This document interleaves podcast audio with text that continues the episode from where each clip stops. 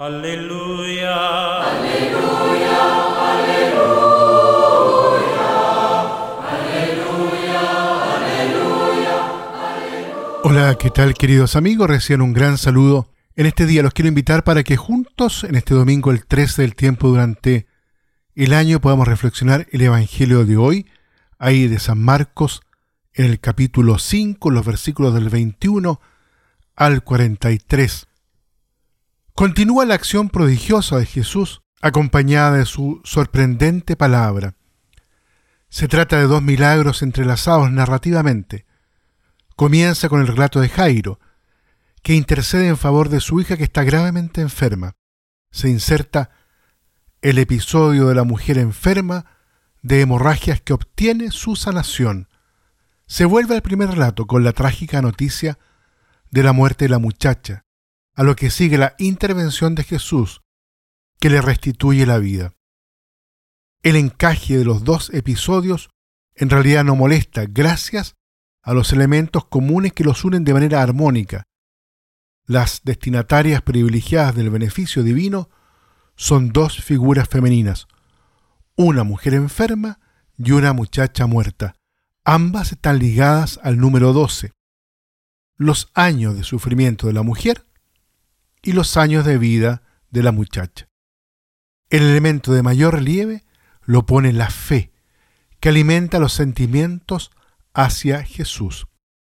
Vayamos por orden. El escenario sigue siendo el lago Galilea, llamado generalmente mar. Entra en escena Jairo, uno de los jefes de la sinagoga. Su comportamiento y sus palabras revelan estima y confianza en Jesús se le echa los pies en señal de gran respeto y le suplicaba con insistencia.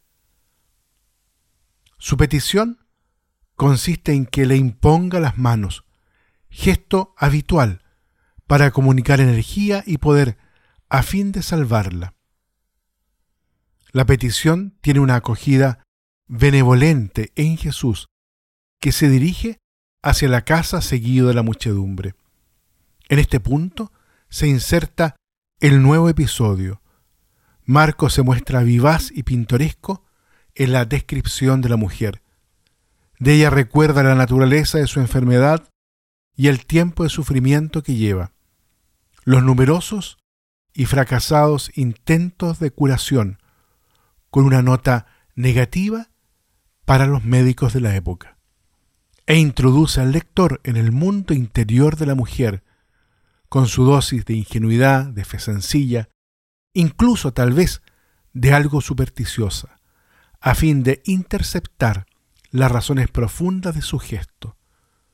Si logro tocar, aunque sea, sus vestidos, quedaré curada.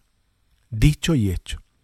La mujer no quería hacerse notar por Jesús porque a causa de sus pérdidas de sangre estaba considerada impura por la ley y se creía que todo lo que ella tocara se volvía impuro.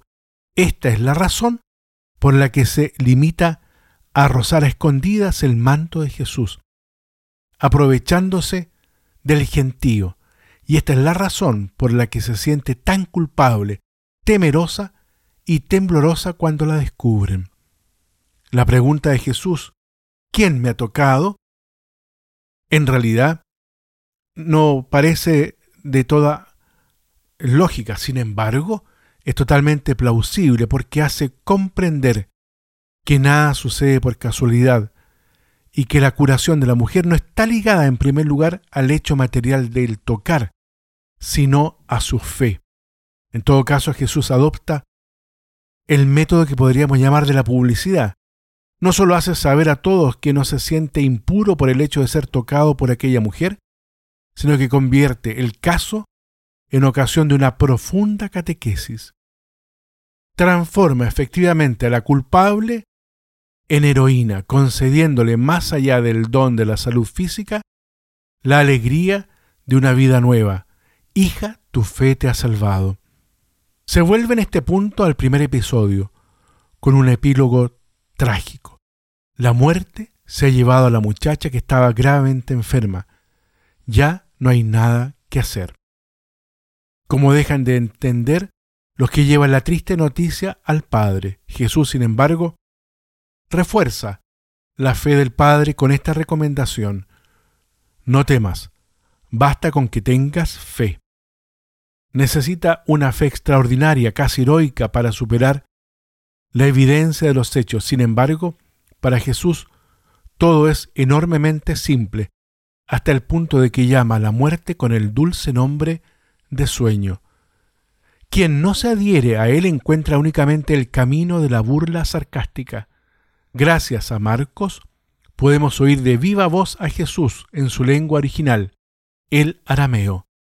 Talita cum.